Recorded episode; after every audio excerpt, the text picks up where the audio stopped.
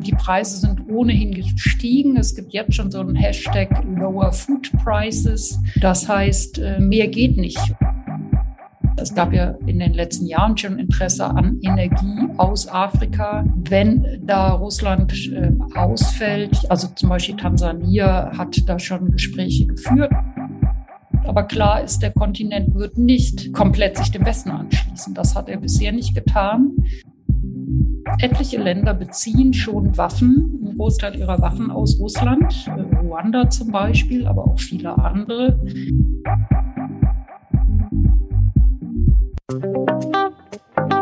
Afrika. 55 Länder. Konstruktiv und differenziert. Das ist der 55 Countries Podcast mit Julian Hilgers. In diesen Tagen dominiert die Welt im Grunde ein Thema, der Krieg in der Ukraine. Und vor allem ist der natürlich eine Katastrophe für die Menschen vor Ort, die sich verstecken oder fliehen müssen, in Angst leben und möglicherweise Familie und Freunde verlieren. Aber dieser Krieg hat weltweite Auswirkungen, auch auf die Menschen auf dem afrikanischen Kontinent. Ich habe euch bei Instagram gefragt und die Antwort war ganz eindeutig, ihr wollt mehr über diese Auswirkungen erfahren. Deshalb geht es bei 55 Countries dieses Mal um die Frage, was bedeutet der Ukraine-Krieg für Afrika?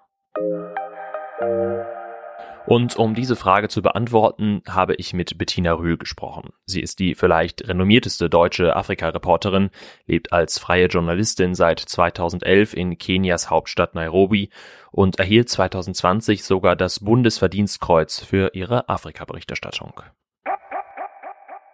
Hallo Frau Rühl, willkommen bei 55 Countries. Es freut mich sehr, dass Sie dabei sind. Dankeschön. Morgen. Sie leben in Nairobi. Was kommt da bei Ihnen und vor allen Dingen bei den anderen Menschen vom Ukraine-Konflikt an?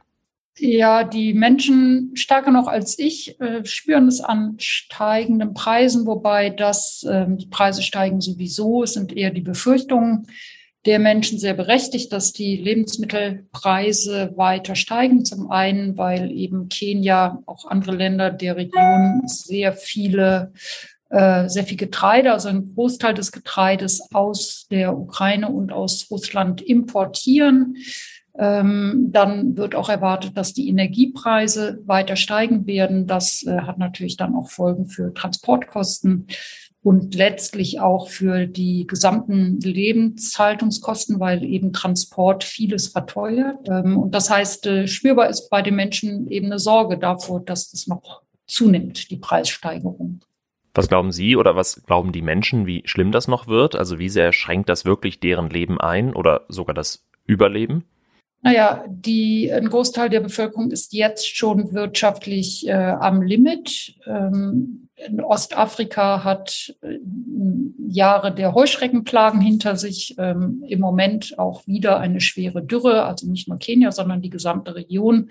Corona hatte wirtschaftlich sehr schwere Folgen. Das heißt, die Menschen sind äh, wirtschaftlich sowieso schon am Anschlag, um das mal so zu sagen. Ähm, und die Preise sind ohnehin gestiegen. Es gibt jetzt schon so einen Hashtag Lower Food Prices. Das heißt, ähm, mehr geht nicht. Und das sind auch nicht nur im Moment die Ärmsten der Armen, die da schon äh, tatsächlich Schwierigkeiten haben, über den Monat zu kommen, sondern zunehmend hört man auch Klagen der Mittelschicht, denen das auch immer schwerer fällt, ähm, die Familien zu ernähren und eben Kosten wie Schulgeld und so weiter zu tragen. Gibt es da Länder, die vielleicht besonders stark betroffen sind oder auf der anderen Seite Staaten, die weniger stark betroffen sind, vielleicht eine gewisse Resilienz gegenüber solchen internationalen Konflikten haben? Naja, stärker betroffen sind natürlich die Länder mit weniger wirtschaftlichen Reserven, also sowohl die, die Familien, die Bevölkerung als auch die Regierung. Ähm, resilient ist auf diesem Kontinent kein Land. Also ich meine, wirtschaftlich zählt Kenia ja durchaus zu den ähm, stärkeren, stabileren Staaten. Kenia ist im Grunde komplett überschuldet. Das hat viele Ursachen. Aber Kenia und die Bevölkerung steht immer noch gut da im Vergleich zu westafrikanischen Staaten. Ähm, da gab es ja auch in den vergangenen Monaten zahlreiche Putsche, die auch vor denen Experten auch gewarnt hatten, schon äh, mit Blick auf die zu erwartenden wirtschaftlichen Folgen der Corona-Pandemie. Ähm, also da ist die wirtschaftliche Lage noch mal sehr viel schwieriger als hier in Kenia. Wir sehen gerade in Europa eine unglaubliche Welle an Solidarität, aber auch an Protesten gegen den Krieg, gegen die russische Regierung. Sehen Sie und erleben Sie Ähnliches auch bei Ihnen in, in Kenia, in Nairobi? Also ich habe äh, jetzt noch nicht von Demonstrationen gegen den Krieg gehört. Also die Menschen hier sind, was hier eher im Moment Schlagzeilen macht und die Leute verärgert, ist die Tatsache, dass eben ähm, Persons of Color an den Grenzen anders behandelt werden als weißhäutige Menschen. Also das ähm, erfüllt die Menschen hier mit Sorge. Es sind ja jetzt nicht so viele Kenianer, sind auch Kenianer, die in der Ukraine studieren, aber äh, sehr viel stärker noch zum Beispiel 4000 NigerianerInnen. Äh, also einige Länder von diesem Kontinent haben sehr viele Menschen dort. Ghana hat gestern als erstes Land seine Bevölkerung da auch oder die Studierenden zurückgeholt, evakuiert. Ähm, das ist ein Thema, dieser Rassismus. Ähm, so empfinden das die Menschen, aber dann eben auch Unmut äh, der Bevölkerung an die eigenen Regierungen, die dann sagen, ja, Moment mal, warum ähm, holt ihr uns eigentlich nicht zurück? Also viele Länder sind da eben auch sehr viel zurückhaltender als Ghana zum Beispiel, das da sehr schnell reagiert hat. Glauben Sie, dass jetzt möglicherweise andere Konflikte auf dem Kontinent, zum Beispiel in Äthiopien, ein Krieg, der immer noch sehr akut ist, jetzt möglicherweise in Vergessenheit geraten? Und warum wäre das problematisch? Naja, jetzt, also was heißt in Vergessenheit geraten war, also Äthiopien, gut, da hat es relativ äh, dann am Ende Druck gegeben von den USA oder so, aber in den deutschen Medien war sowieso nicht so präsent. Ähm, aber klar, wirtschaftlich ist natürlich, also Ostafrika leidet unter einer extrem schweren Dürre, von der, glaube ich, recht wenig in Europa ankommt ähm, in den Medien. Und natürlich jeder Euro kann nur einmal gespendet werden. Also diese ja auch großartige, überwältigende, überwältigende Hilfsbereitschaft für die Menschen in der Ukraine hat natürlich, also ich meine, das Geld werden die Spender nicht woanders ausgeben. Ähm, soll heißen, hier ähm, ist die Lage, zum Beispiel in Somalia oder so, ähm, auch in einigen Regionen Äthiopiens, Kenias ist die Lage sehr, sehr, sehr schwierig. Da wird nicht drüber gesprochen im Moment.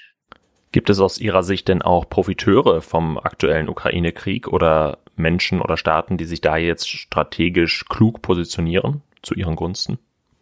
Ähm, Profiteure klingen nach Kriegsgewinnler.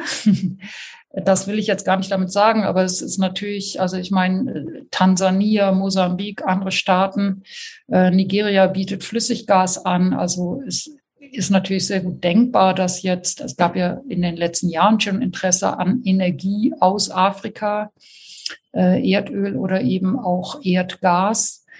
Wenn da Russland äh, ausfällt, dann ist natürlich, also zum Beispiel Tansania hat da schon Gespräche geführt. Natürlich gibt es da auch die Hoffnung, die Möglichkeit, dass da ähm, vielleicht man einspringen kann. Also das ist vielleicht so der prominenteste Punkt, wo tatsächlich dann äh, Afrika vielleicht was liefern kann. Aber man muss natürlich auch immer sehen, die Vorkommen hier, die, da braucht es ja auch eine Infrastruktur, um die dann zu liefern. Also das geht alles nicht über Nacht, aber das ist so der wichtigste Punkt eigentlich. Ist das grundsätzlich was, wo Sie jetzt sagen, da ist eine Chance, eine Energiepartnerschaft aufzubauen zwischen der Afrikanischen Union und Europa? Das wird ja auch schon länger diskutiert. Ja, da wird schon länger, also vor allem die USA sind ja eigentlich seit vielen Jahren, sehen sie Afrika als ähm, wichtigen Kontinent, der sie womöglich unabhängiger machen könnte, damals noch mit Blick auf die arabischen äh, Förderländer. Es ist, ähm, also ich meine, Afrika liefert ja auch mehr jetzt so als Kontinent ähm, und die, die ähm, ich meine, die Länder hier profitieren klar von den, den äh, extrem gestiegenen Ölpreisen natürlich. Also viele Länder, Nigeria, Angola, äh, ganz bekannt oder ähm, Südsudan hängen ja sehr von diesen Erdölförderungen ab. Wie gesagt, das ist eine Frage der Infrastruktur, wie dann die, ähm, die geförderten, das Gas oder das Erdöl auch nach Europa oder in die westlichen Länder kommt. Und es gibt dann auch etliche andere Probleme. Und insgesamt will ja der Westen vom Erdöl weg. Also es hatte ja auch einen Grund, dass zuletzt die Preise so drastisch gesunken waren Also ich meine, ich glaube, die Länder hier wären gut beraten, wenn sie das jetzt nicht äh, nehmen als Zeichen zu sagen, ach ja, super, dann können wir, müssen wir ja unsere Wirtschaften gar nicht ändern, sondern können auch die nächsten 30 Jahre auf fossile Brennstoffe setzen. Das wird ja so nicht passieren, glaube ich. Also eher wird ja wahrscheinlich ähm, auch in Deutschland beispielsweise diese, dieser Konflikt jetzt nochmal unterstreichen, dass man vielleicht davon unabhängig werden möchte, auch wenn kurzfristig jetzt nach anderen äh, Lieferanten äh, geguckt werden wird. Schauen wir nochmal auf die Aktivitäten Russlands auf dem afrikanischen Kontinent. Die haben ja in den letzten Jahren immer weiter zugenommen wirtschaftlich, politisch, auch militärisch. Die Militärfirma Wagner ist seit äh, einigen Jahren aktiv äh, in der Zentralafrikanischen Republik, jetzt auch vermehrt im Mali. Wie bewerten Sie diese russischen Aktivitäten? Naja, ähm, aus jetziger Sicht würde ich sagen, ähm, das war sehr langfristig gedacht und aufgebaut. Also es ist ja tatsächlich eine Bewegung, also ein Verstärken der auch wirtschaftlichen Beziehungen seit einigen Jahren. Also Russland hat nie einen Hehl daraus gemacht, dass es vor allem da auf den Export von Waffen setzt, äh, aus eigenem Interesse. Also da ja auch äh, zum Beispiel in, mit Sudan in Gesprächen ist über einen Militärhafen ähm, und natürlich da Abhängigkeiten geschaffen hat. Also etliche Länder beziehen schon Waffen, einen Großteil ihrer Waffen aus Russland, äh, Ruanda zum Beispiel, aber auch viele andere. Also jetzt die Diskussion über Wagner ist nur ein ganz kleiner Teil der Verbindung. Und dann gibt es auch sehr alte Verbindungen. Also ein Großteil der angolanischen Offiziere spricht immer noch Russisch, weil die mal irgendwann eben in der UdSSR ausgebildet worden sind. Also die Verbindungen sind enger, als wir als Westen lange wahrgenommen haben. Und der afrikanische Kontinent hat sich ja, also die, die führenden, also AU und das Westafrikanische Staatenbund Bund haben sich zwar jetzt gegen den Krieg ausgesprochen, aber doch ähm, naja, jetzt nicht so ähm, sehr prononciert und manche Staaten sind da sehr ähm, vorsichtig in ihrer Positionierung, weil sie sich mit Russland nicht verscherzen wollen. Also das ist sozusagen das Ergebnis ähm, der russischen Vorarbeit, würde ich mal sagen, die Verbindung zu stärken hier. Glauben Sie denn, dass diese Rolle Russlands auf dem afrikanischen Kontinent trotz des Krieges weiter ausgebaut wird und auch die Afrikanische Union weiter auf dieses Engagement einsteigt? Es ist ähm, nicht ganz einfach abzuschätzen, wie lang dieser Krieg geht und ob es sozusagen zu einem, also wie, wie stark der Kalte Krieg sozusagen oder das Revival des Kalten Kriegs, wie lang das andauert. Also es deutet sich so ein bisschen auf dem Kontinent an oder wenn, wenn sich hier die Staaten auch mehr oder weniger entscheiden müssen, dann gibt es womöglich welche, die sich da für Russland entscheiden.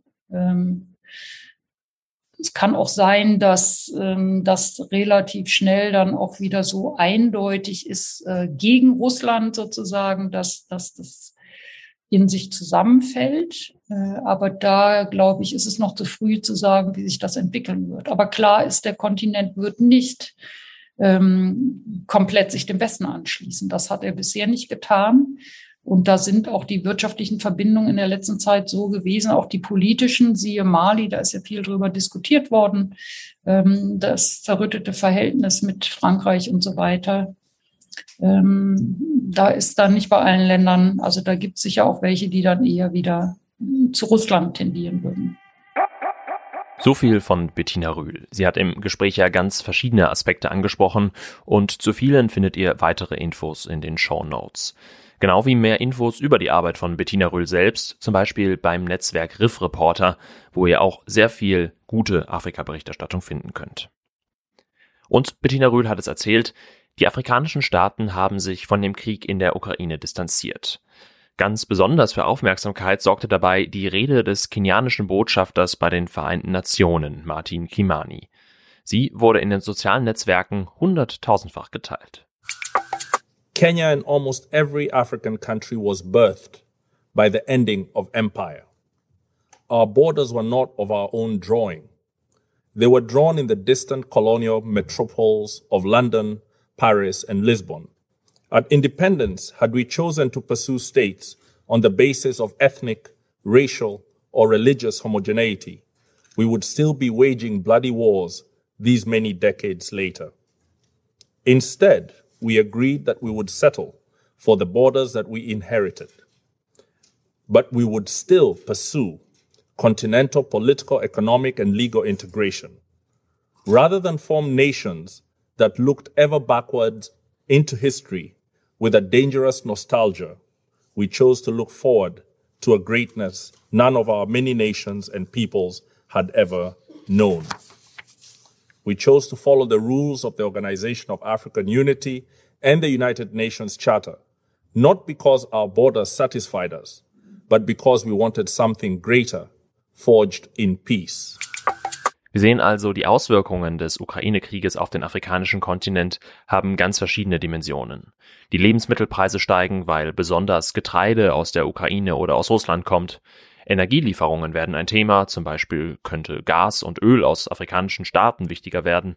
Russland positioniert sich auch politisch auf dem Kontinent, ist zum Beispiel in der Zentralafrikanischen Republik sehr präsent und die russische Militärfirma Wagner gewinnt auch in Mali eine steigende Bedeutung.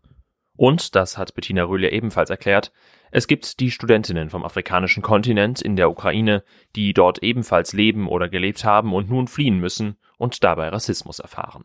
Zahlreiche Videos im Netz zeigen, wie schwarze Menschen an den Bahngleisen abgewiesen werden und Rassismus erfahren.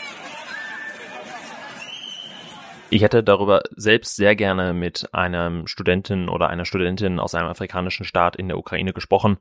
Leider hat das aus organisatorischen Gründen nicht geklappt. Ihr findet aber in den Show Notes auch einige Links zu diesem Thema. Und Rassismus ist auch ein Thema in der Berichterstattung über die Ukraine.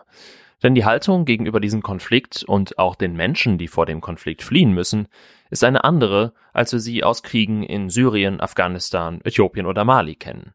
Hier ein Ausschnitt aus der Late Night Show des südafrikanischen Comedian Trevor Noah. Beyond the war, there's a really interesting thing that I learned. And that is a lot of people on TV didn't expect a war like this to happen in, let's say, certain neighborhoods. This is not a developing third world nation. This is Europe. These are prosperous middle class people. These are not people trying to get away from areas in North Africa.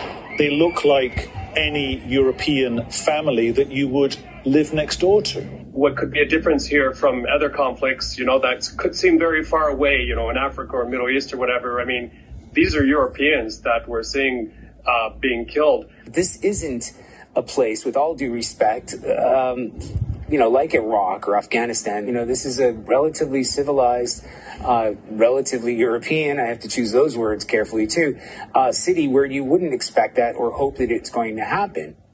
Wow. That was you choosing your words carefully? That was the careful version? So what were you going to say if you weren't choosing your words carefully? I just hope the next time this happens, it happens back in the Middle East where it belongs.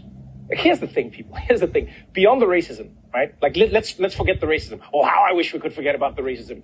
You do realize that until very recently, fighting crazy wars was Europe's thing. That was Europe's entire thing. That's all of European history. They even had something called the Hundred Years' War. You understand how long that is? That's like a decade. Das Ganze ist aber kein Phänomen von englischsprachiger Berichterstattung. Auch in der Live-Schalte vom ZDF vor einigen Tagen fiel die Wortwahl, freundlich gesagt, eher ungünstig aus zwischen Polen und der Ukraine fiel uns auf, dass innerhalb des Grenzübergangs, also quasi im Niemandsland, sehr viele muslimisch aussehende Männer sich aufhielten. Ich würde sagen mehrere hundert, die offensichtlich von den polnischen Behörden separiert wurden. Ich kann nicht sagen, es gab ja Meldungen in den letzten Tagen, dass es sich dabei um Studenten aus der Ukraine handelt, die versuchen zu flüchten oder was auch sein kann, dass sich da schon eine neue Flüchtlingswelle durch das Kriegsland Ukraine bildet. Es gibt noch viele weitere Beispiele für Berichterstattung mit rassistischem Framing im Ukraine-Konflikt. Und das sollte man auch durchaus kritisieren. Gleichzeitig spielen Medien und vor allem unabhängige Medien für die Informationen aus dem Kriegsgebiet natürlich eine sehr wichtige Rolle. Und ich denke, wir können froh sein, dass auch deutsche Journalistinnen gerade mehr oder weniger pausenlos über diese Geschehnisse vor Ort berichten. Soweit ein kleiner Ausschnitt von den möglichen Folgen des Krieges in der Ukraine auf die Menschen vom afrikanischen Kontinent. Ich werde das Thema natürlich weiter im Blick behalten, Aber natürlich werden auch andere Konflikte und Probleme deshalb nicht kleiner. Und davon gibt es auf dem afrikanischen Kontinent einige, über die ich hier im Podcast auch noch sprechen möchte. Wenn euch der Podcast gefallen hat, dann würde ich mich wie immer sehr freuen, wenn ihr euren Freundinnen und Freunden, der Familie und Bekannten davon erzählt. Teilt den Podcast gerne in sozialen Netzwerken, bewertet ihn bei Spotify oder bei iTunes. Das ist für euch nicht viel Arbeit und mir hilft es wirklich sehr, damit möglichst viele Leute diesen Podcast hören. Mit Feedback, Fragen und Kritik oder Vorschlägen für Gäste und Themen könnt ihr euch auch jederzeit gerne bei mir melden. Das geht in den sozialen Netzwerken bei 55 Countries oder auch per Mail und zwar an 55countries at julian-hilgers.de. Und wenn ihr den Podcast ganz besonders toll findet, dann könnt ihr mich auch finanziell unterstützen. Das geht über PayPal oder Steady. Die Links findet ihr in der Folgenbeschreibung. Und zum Abschluss noch ein kleiner Nachtrag zur letzten Folge über die Westsahara. Ich habe nach der Folge noch mit dem Vertreter der Polisario bei den Vereinten Nationen Sidi Omar gesprochen. Das Interview findet ihr auf Deutsch bei ntv.de und auf Englisch auch zum Nachhören entweder bei What Happened Last Week, einem Newsletter der Journalistin Shamjaf, oder auf meinem Steady-Account, wenn ihr 55 Countries mit einem kleinen Betrag finanziell unterstützt. Ich habe zu der letzten Folge relativ viel Rückmeldung bekommen und auch durchaus kritische. Und das möchte ich gerne mit euch teilen. Denn die Auswahl meiner GesprächspartnerInnen hat dazu geführt, dass die Kritik an den Polisario vielleicht etwas kurz kam. Tatsächlich gibt es aus den algerischen Flüchtlingslagern auch andere Berichte, zum Beispiel, dass dort auch Kinder als Soldaten ausgebildet werden oder die Menschen an der Flucht gehindert und Frauen unterdrückt werden. Das alles lässt sich aus der Ferne teils nur schwer belegen, ich wollte mit diesen Worten nur nochmal darstellen, dass es auch diese andere Sicht auf die Polisario und den Krieg in der Westsahara gibt. Das war's für dieses Mal bei 55 Countries. Das nächste Mal melde ich mich dann hoffentlich wirklich vom afrikanischen Kontinent. Diesmal klappt hoffentlich alles. Ich hoffe, dass ihr auch dann wieder reinhört. Macht es gut, bleibt gesund und passt auf euch auf.